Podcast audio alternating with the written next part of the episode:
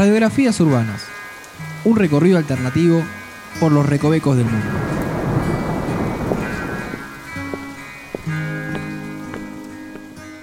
Bienvenidos al episodio número 11 de Radiografías Urbanas. Mi nombre es Noelia y nos están escuchando en marsataca.com.ar y estoy aquí con Andrés. Hola a todos, hola Noé.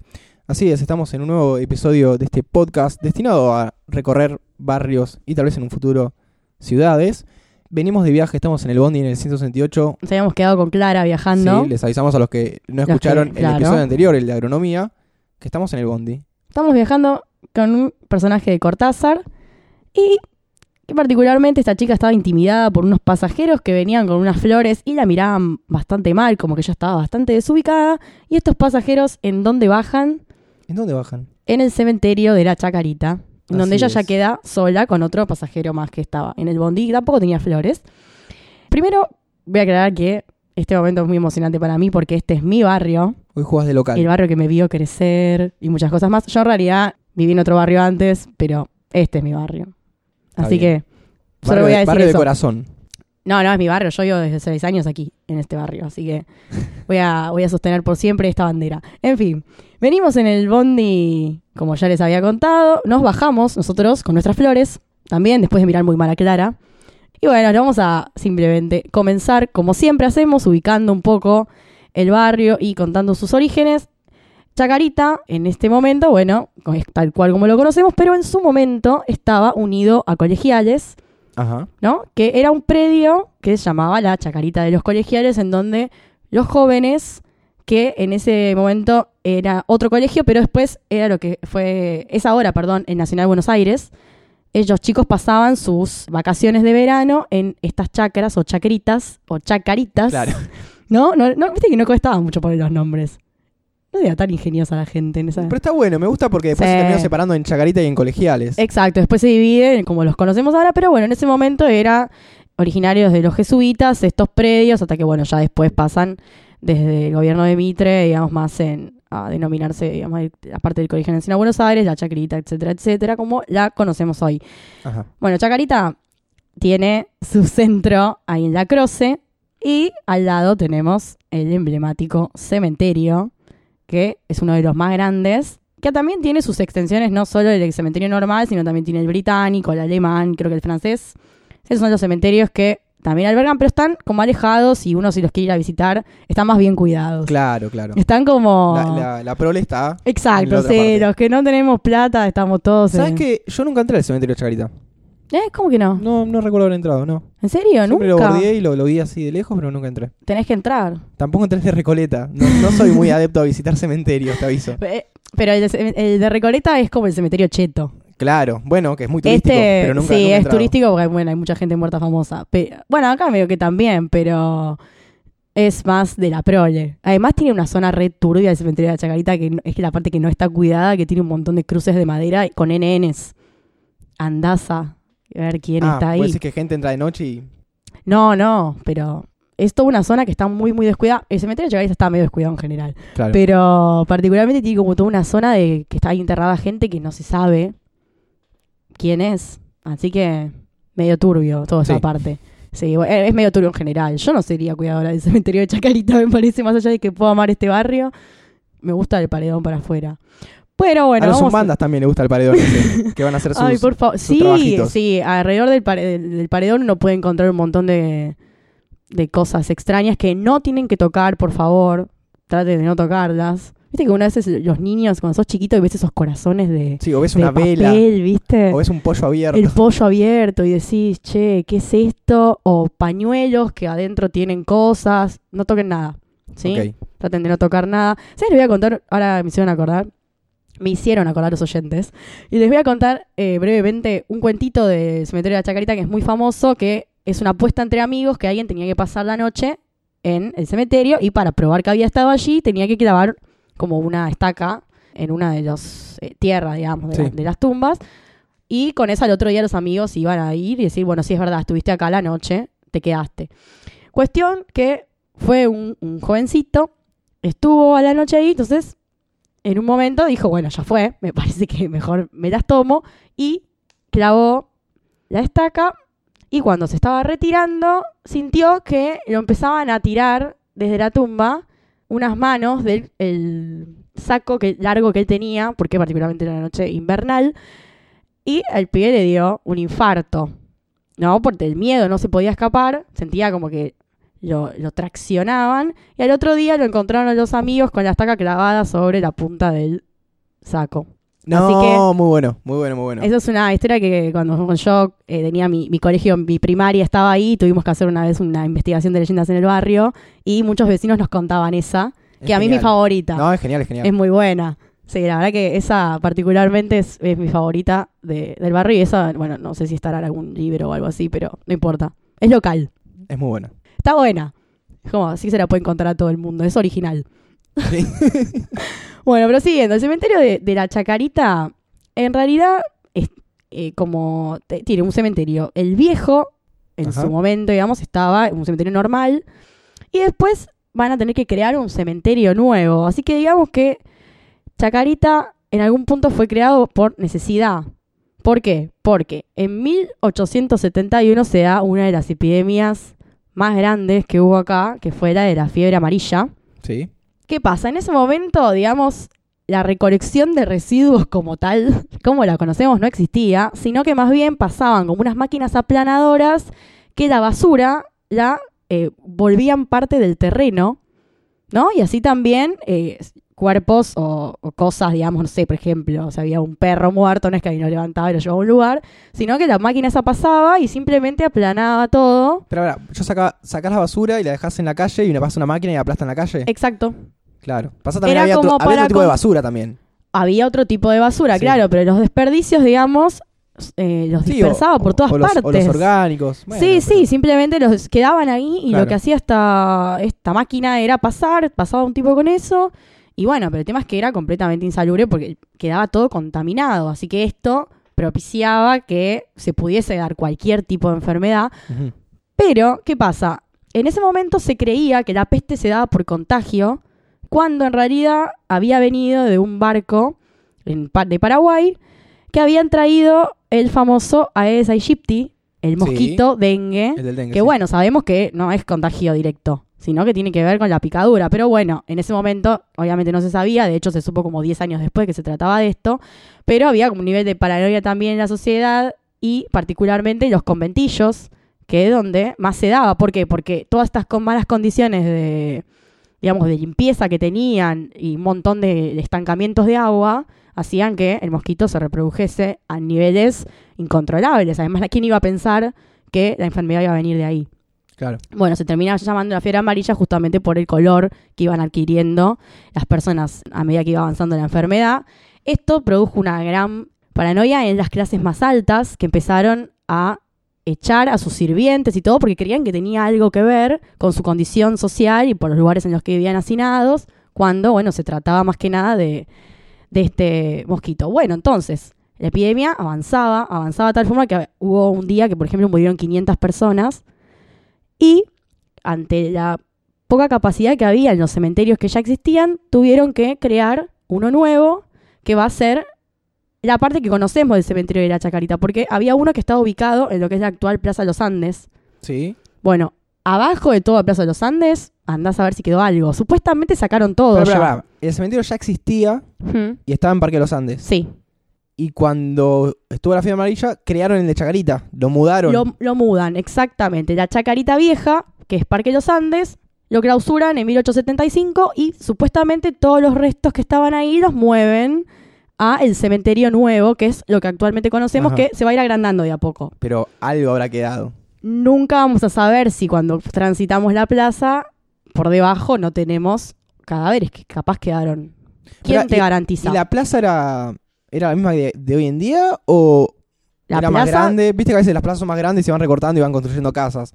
¿Era lo mismo o no? No, la, la plaza era, era cementerio. No, no, yo sé, pero ¿las dimensiones eran las mismas que las, las que están ahora? Sí, tenía, Ah, parece que eran las mismas que las que estaban ahora y que algunos tal vez sectores de lo que es cruzando corrientes ya eran casas. no ah, ok, ok, porque puede de- pasar que sea más grande, Claro, y que después las plazas hayan la plaza achicado. y pero- No, no, que parece que de un los terrenos del parque... Exacto, bueno, yo tenía una de mis mejores amigas que vivía cruzando justo el parque eh, Corrientes y casi Jorge Newbery. Sí. Y muchas veces hablábamos si por debajo no habría algunas cosas más, ¿no? Que, que es unas cosas medio turbias para estar pensando a veces por la noche.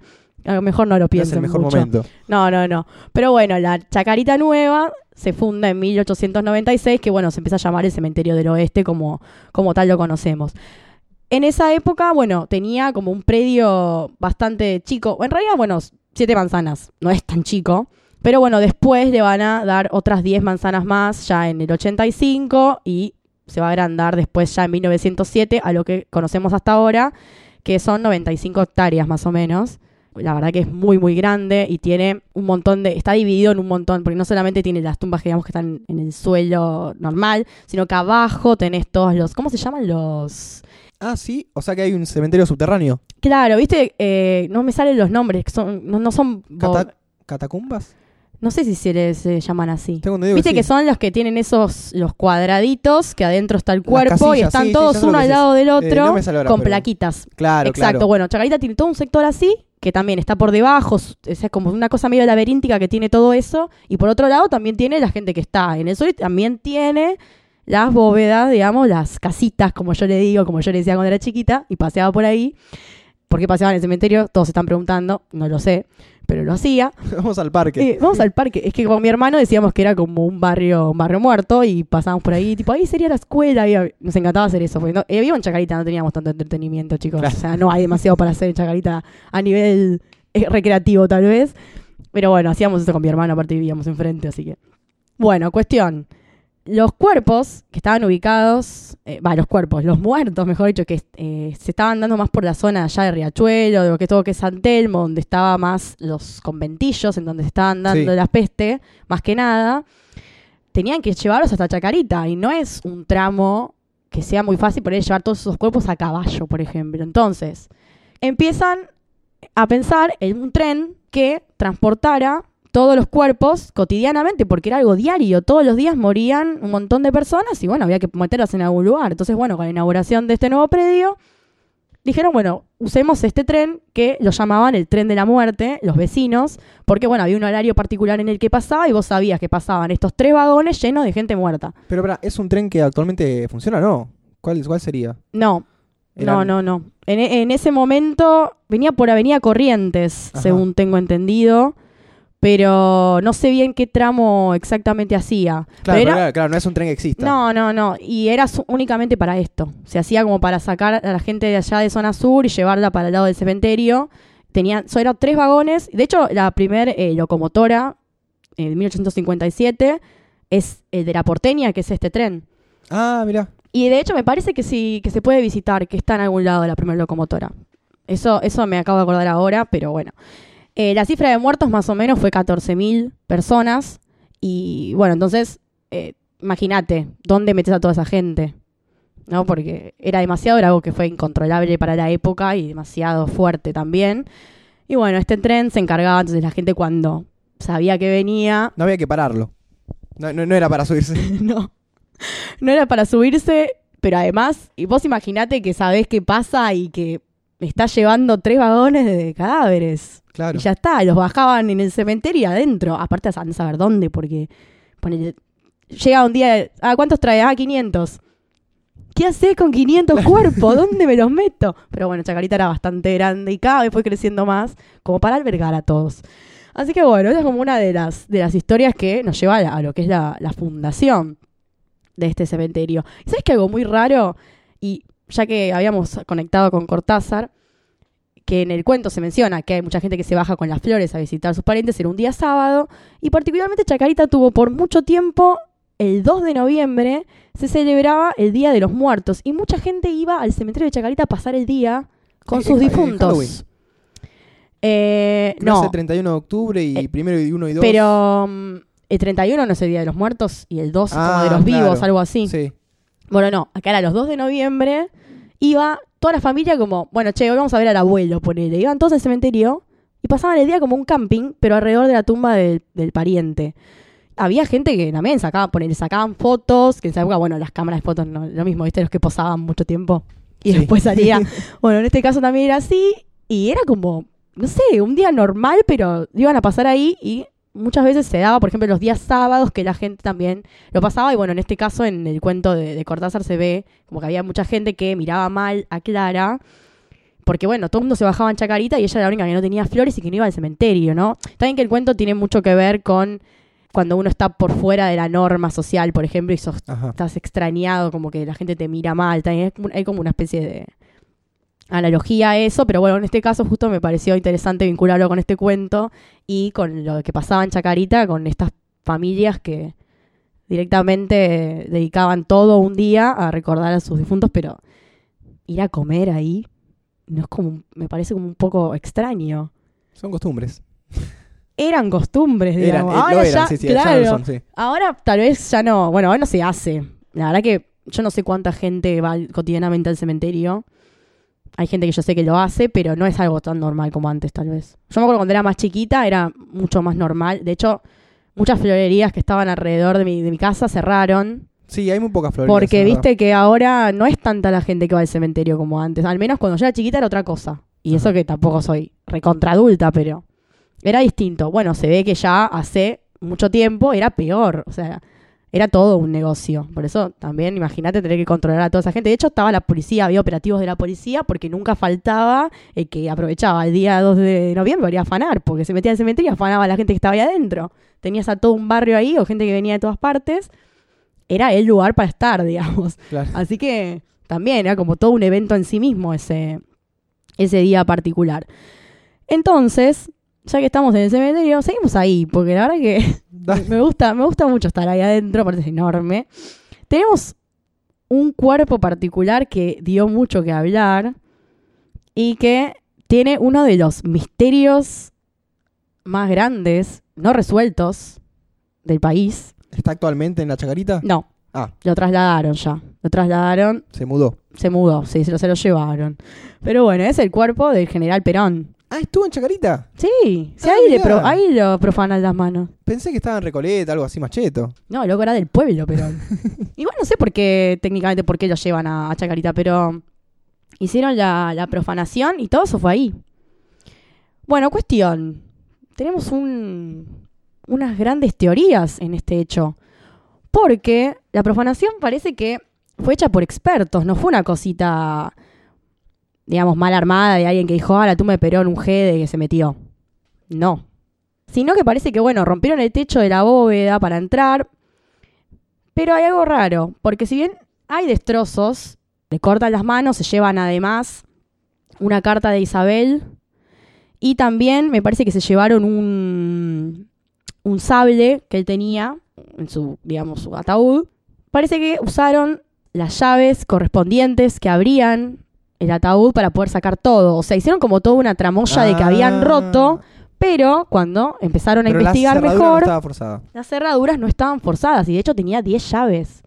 Ojo, porque no es que tal vez me encontré la llave, me robé la llave, era todo un juego de llaves que estaba en la sede del gobierno, la escribanía mayor. Algo extraño, ya de por sí partiendo desde el vamos, ¿no? Ya era medio raro. ¿Qué pasa? Se llevan la carta de Isabel y la devuelven en tres partes, la van recibiendo ciertos eh, funcionarios del gobierno y está firmada esta carta que pedían tanta guita por las manos de Perón por un tal Hermes Yay y los Trece. Ajá. ¿no? Estos eran los que supuestamente estaban detrás de esta historia. A todo esto, a Perón le, le cortan las manos con una sierra, ¿eh? no es que no un serrucho. ¿no? O sea, es algo, digamos, bien hecho. Quirúrgico. Exacto, es algo que estaba pues, planeado y muy, muy bien hecho. Bueno, todo esto, bueno, la tumba eh, fue profanada en el 87, Ajá. así que ya estábamos en democracia, todo no tiene nada que ver en ese sentido, tanto con los militares. ¿no? Sí, como le pasó con Evita. ¿Cómo pasó con Evita? Que Evita sí, directamente eh, se la llevan los militares, la Revolución Libertadora, si bien recuerdo. Eh, adiós al cadáver y tardó muchísimos años en aparecer. En este caso, todavía no sabemos nada. ¿No? Están por cumplirse. las manos. Claro. Claro, sí. Están por cumplirse ya como unos, ¿qué? unos 20, a- eh, 30 años. Serían, porque en el 87 Sí, Estamos cerca ahí de los- y o sea, todavía- 28 van a ser, sí. todavía no se sabe nada. ¿Qué pasa? Unos investigadores, en realidad periodistas, se llaman David Cox y Damián Nabot, estuvieron investigando un poco y tienen un libro además también sobre la muerte de, de Perón y particularmente sobre este hecho. Y estuvieron investigando qué significaban estos términos de las de, digamos de estos eh, de este Hermes y hay, ¿no? Y estos 13. ¿Y qué encontraron? Estuvieron buscando y vieron, por ejemplo, la mitología, pues estuvieron haciendo como una investigación muy muy fuerte así, cosas egipcias así, porque ¿qué pasa? Perón tenía una relación muy importante con una secta masónica que se llama Propaganda Diu, o no sé si era Deu, no sé cómo se pronunciará, italiana, que estaba comandada por un tipo que se llamaba Lucio Gelli, Ajá. que también era bastante cercano a López Rega, que también sabemos que tenía su historial de brujo, ¿no? Así que Perón estaba medio rodeado en un ambiente medio turbio en algún punto. ¿Cómo es el tema de, de López Rega Brujo? O sea, lo he escuchado, pero practicaba magia negra. Parece que practicaba magia negra, sí. De hecho, ya que mencionamos el cadáver de Vita, cuando Perón recupera este cadáver que parece que él estaba en España, Sí, sí, y Lucio Gelli se lo manda a traer, eh, especialmente para él, para que lo vea. Bueno, dicen que después eh, López Rega estuvo haciendo como unos eh, ritos sobre el cuerpo de ella y transmitía técnicamente energía del cuerpo de Vita a Isabel. Eso es lo que se dice. Turbio. Turbio. La hacía sentarse Isabel al lado del cuerpo y, bueno, Claro, porque Isabel también estaba en España cuando llegó el cuerpo. exacto, estaba con ella. De hecho, estaban los tres. Sí. Estaba el brujo, estaba Isabel y estaba Perón. Eh, en el momento en que esto sucede, están todos ahí. Así que parece que él eh, en ese momento trató de, no sé, pasarle a Isabel un poco de, de no sé, andás a ver, ¿no? Pero bueno, sí. Además de esto, estaba este tipo, Shelly, que con el que Perón tenía una relación muy estrecha. Entonces, bueno, cuando ellos se ponen a averiguar, empiezan a ver que, primero, Hermes, ese dios de los muertos en la mitología egipcia, y que la, la parte que es Iai es como una rebelión que se da cuando, entre la vida y la muerte, ¿no? Ajá. Primero tenemos por ahí. Y los 13 son las partes en las que se divide el cuerpo según esas, esas creencias. Entonces, ahí tenemos como una especie de reconstrucción. Tenemos Dios de la muerte, tenemos este lugar entre el medio, ¿no? El momento en que uno muere pero no termina de dejar la tierra. Y después, por otro lado, tenemos estas 13 partes en las que se divide. Entonces, hay una teoría que dice, bueno, le sacan las manos para que no logre abandonar del todo este lugar. Claro, claro. Separan una de sus partes de su cuerpo para que Perón no logre eh, dejar del todo, ¿no? Para que no descanse en paz. Para que no descanse en paz, exactamente. ¿Qué pasa? Parece que en esta relación que ellos tenían, eh, muy estrecha, Shelly y Perón, el tipo en realidad quería conseguir de Perón algún tipo de cargo, algún tipo de representación italiana acá, ¿no? Y se dice que en una de estas discusiones, Perón, como que todo bien, la amistad, pero era vivo, se daba cuenta, también se querían aprovechar, obviamente. Y medio que le dijo que no, que no, no le parecía, y parece que la frase puntualmente fue, antes me corto las manos. ¿No? Antes de darte ese cargo. Claro. Entonces, otra de las teorías viene por ahí, como que no tiene mucho que ver con un mensaje más allá, sino con una especie de venganza Bueno, en pero es algún estilo. es un mensaje Es mafioso. otro mensaje, pero mafioso. Claro, no tiene mucho que ver con la parte mística o una parte más explicativa, sino más bien con así, tomá, te saco las manos y ya está. O sea, te gané simbólicamente, ¿no? De alguna manera. Pero mucho, mucho no se sabe de bien qué pasó y de hecho siguen pasando los años y no se sabe. Y los que estaban abocados a la investigación murieron.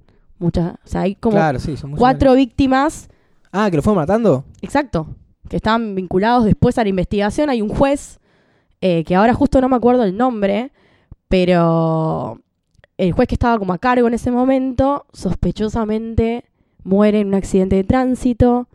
Hace muy poco salió a hablar el que era el hijastro en ese momento, como a contar que también a la madre la matan, en, como en un... entran a la casa y empiezan a los tiros. Bueno, unas secta, digamos, no, me parece que algo menor y que obviamente andás a ver las cosas que estaban pasando por detrás de esto. hay otra teoría que no sé si la ¿Tenés más, más teorías? No, contame, contame. Que es la de las huellas digitales. Ah, ¿Cuál es esa? que son las huellas digitales para, no sé, de alguna forma poder acceder a un dinero que tendría en Suiza. Ah, mira, esa no la tenía, ¿eh? También va por ese lado. Puede ser no sé también. bien cómo era, pero que las manos iban a usar las manos para algo relacionado a sus huellas digitales. Puede ser. Y tal vez es- esa puede ser la más creíble de todas. Pues esta es bastante fantástica. O sea, si bien eh, las cartas eh, puntualmente, digamos, eh, de- con la... No, es una amenaza anónima, sino como un reclamo de, Sí. digamos, bueno, esto eh, es verdad. Puede ser. Tal vez se- se necesitaba para algo particularmente. Nunca se supo. Sigue sin saberse. Y sigue siendo para mí uno de los misterios más ¿Está- fascinantes. ¿Estarán en algún lado las manos de Perón? Y andás a ver. En algún lado tienen que estar, es obvio. Obviamente que ya no sé en qué estado estarán. Salvo que las tengan bien conservadas, Claro. porque no es joda tampoco. No, son las manos en general. Como, no sé quién las tiene, pero es un trofeo. El que las tenga tiene algo buscado, porque imagínate, es algo que obviamente se quiere recuperar, pero tampoco se, se hacen tantos esfuerzos por ello, porque tampoco es que se escucha. A ver, recuperar las manos. ¿Para qué las querés? ¿Para que descansen pero- en paz? ¿Para unirlas al cuerpo? Y, Y tal vez, pero no sé, ahora es un cuerpo sin manos. O sea, Bueno, y además, con 30 años ya, ¿cuánto cuerpo queda? sí, bueno, también, pero es algo que alguien las robó, es fuerte. Sí, sí, sí. Como- no importa cómo estén las manos, es obviamente que las van a querer recuperar. Cual- asumo yo, al menos no, no se habla tanto de eso.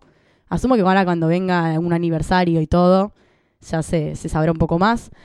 Pero me parece muy extraño igual que todavía no hayan aparecido, no se sepa nada, que nadie hable. Y aparte que, bueno, justamente los que, los que sí se metieron mucho murieron. Así que tampoco te dan mucha ganas tal Así vez que no nos de vamos a meter en averiguar. el tema. Así que sí, bueno, yo solo les cuento si alguno de ustedes quiere averiguar y Nosotros quiere- no le contamos nada. nosotros, exacto, yo no sé, yo no me hago cargo, esto es lo que yo leí por ahí. Ustedes si quieren ir a buscarlas por ustedes mismos, solo háganlo y sean muy felices si las encuentran y si no mueren, por favor cuéntenos cómo termina la historia.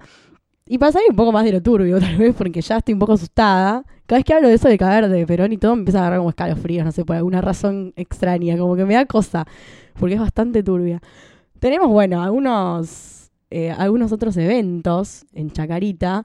Este es medio bizarro, igual. ¿Vos sabías que en una vez en el Sub TV, cuando estaban haciendo las excavaciones y todo, encontraron los restos de un mamut Muy bueno. muy zarpado? Pero no hay una estación en la, en la cual se exhiben. Lo habían, lo exhibieron por un tiempo. Sí, Ah, ahora después lo trasladaron a La Plata. Pero sí, muy zarpado. Imagínate algo así, tan grande, boludo. O sea, Un como mamut. un mamut muy bizarro. Me siento Susana Jiménez diciéndolo así. ¡Vivo! ¡Vivo! Era un griptodonte, puntualmente. Pero lo encontraron ahí, sí, exhibieron una parte, qué sé yo, y después sí lo mandaron a ya a, a un museo, como obviamente donde tiene que estar más que ahí enterrado. Pero muy bizarro, pero fue ahí en, en la Croce Ajá. que lo encontraron. Así que después tenemos un lugar que yo amo, que es la Pizzería Imperio. Tenemos muchas pizzerías en esa zona. La tenía que mencionar, perdón. Tenía que mencionarla que ahí en La Croce y Corrientes, desde 1947, está Reina en ese lugar. Y sí, pueden pasar, obviamente, si tienen ganas. Y esa, esa creo que es mi despedida. Ah, Que listo. si quieren- O sea, te quedaste ahí en el cementerio y te fuiste a comer una pizza. Exacto. Y es que, en realidad, Chacarita tiene millones de historias. Y casi todas son todas sobre el cementerio. Están las historias de los taxistas, que esas, si quieren, las pueden buscar en cualquier lado, las encuentran. El taxi de la muerte, ojo. Ojo con el taxi de la muerte que ronda ahí en Chacarita. Tengan cuidado con eso. Pero la pueden encontrar en donde, en donde quieran. Yo quería más abocarme al misterio de Perón y contarles el nacimiento del cementerio y todo, que es lo que más me gusta de mi barrio. Así que eso fue fue todo por este episodio. Ahora no sé dónde vamos a ir. Ah, bueno, Chacarita ac- tengo banda de bondis. tenemos tren, tenemos bondi, tenemos subte, subte. tengo eh, una co- tengo un taxi mon- no, No, taxi no, no. no, no, Taxi, traten de que no. Pero tengo para elegir. Así que bueno, ahora veremos de qué nos tomamos y los esperamos allá, como siempre. Nos reencontramos en el próximo episodio de Sigan Radiografías su Hermanas. corazón y súbanse al colectivo que mejor les deje. Así es. Nos están escuchando en martesataca.com.ar. Chau, chau. Chao.